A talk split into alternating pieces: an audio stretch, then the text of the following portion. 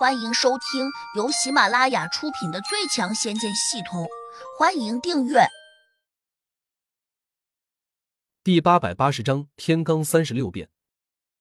看到胡杨把古朝安吸进了自己的花瓶，叶落真人悬着的心顿时又放了下来。他暗自想，这是古朝安的法器，自然知道进出的办法。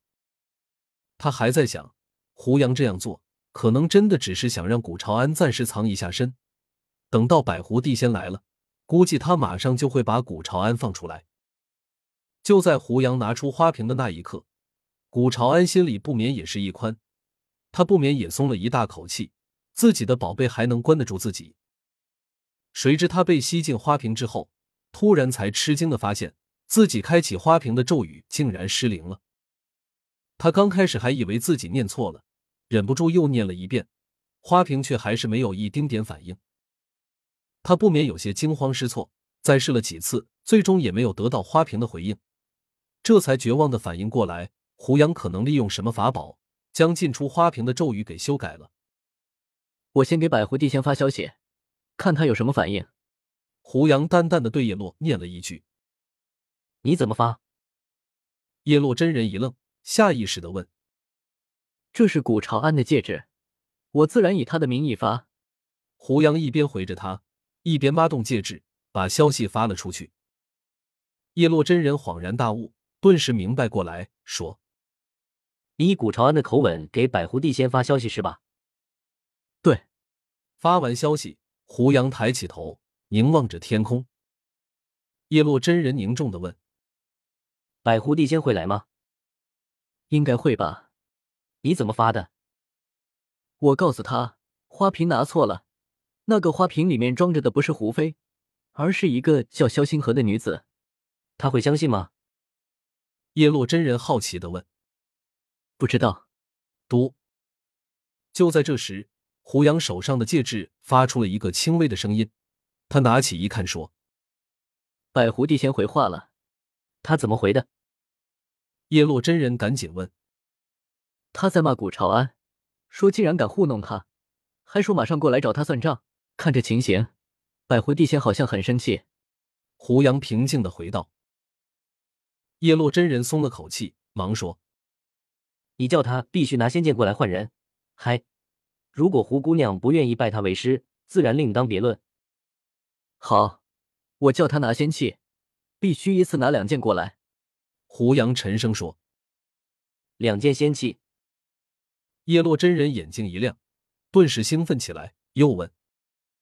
他会答应吗？不知道，要看胡飞对他来说是不是很重要。胡杨答。过了片刻，百狐帝先回话了，先是骂古朝安贪心，又威胁说要整死这个姓古的小子。胡杨立刻甩了句话回去，这是玄机们要求的，他也没办法。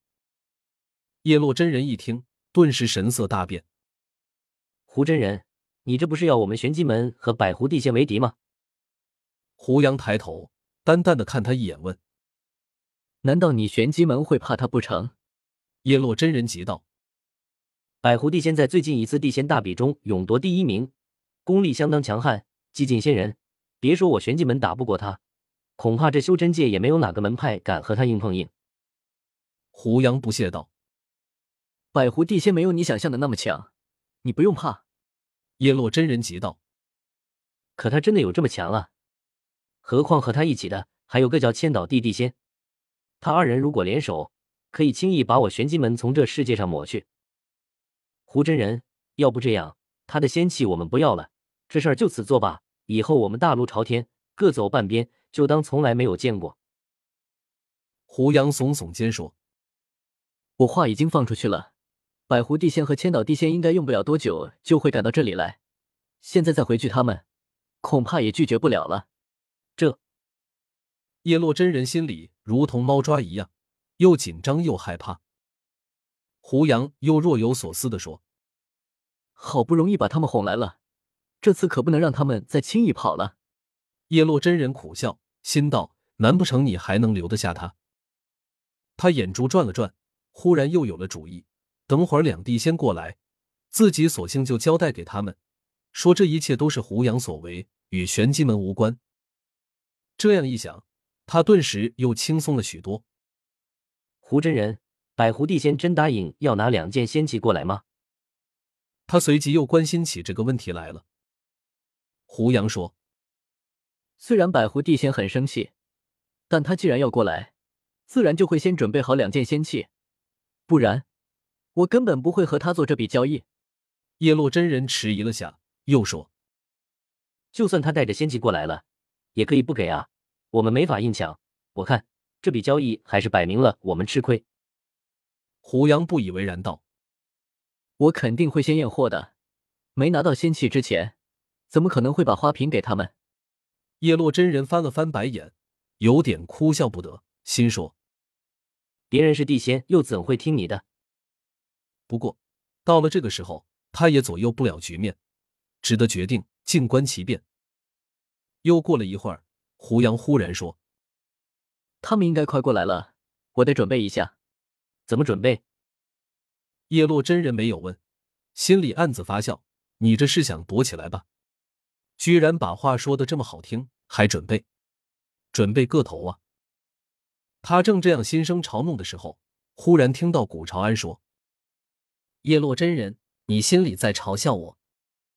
叶落真人一呆，转头竟意外的看见了古朝安，不禁愣道：“我没有嘲笑你啊！咦，胡真人把你放出来了？”他人呢？怎么转眼间就不见了？叶落真人下意识的往四下查看，却没有看见胡杨的身影。哪怕放出神识，也依旧没有找到胡杨的踪迹。跑得可真快！他小声的嘀咕了一句，暗自又想：胡杨这家伙表面说的很有骨气，其实当逃兵的时候比谁都跑得快。这样一想，他不免又对胡杨心生鄙视。这时。古朝安静又冷冷的冲他说：“叶落真人，我不得不再次提醒你，以你这点功力，还足以鄙视我。”本集已播讲完毕，请订阅专辑，下集精彩继续。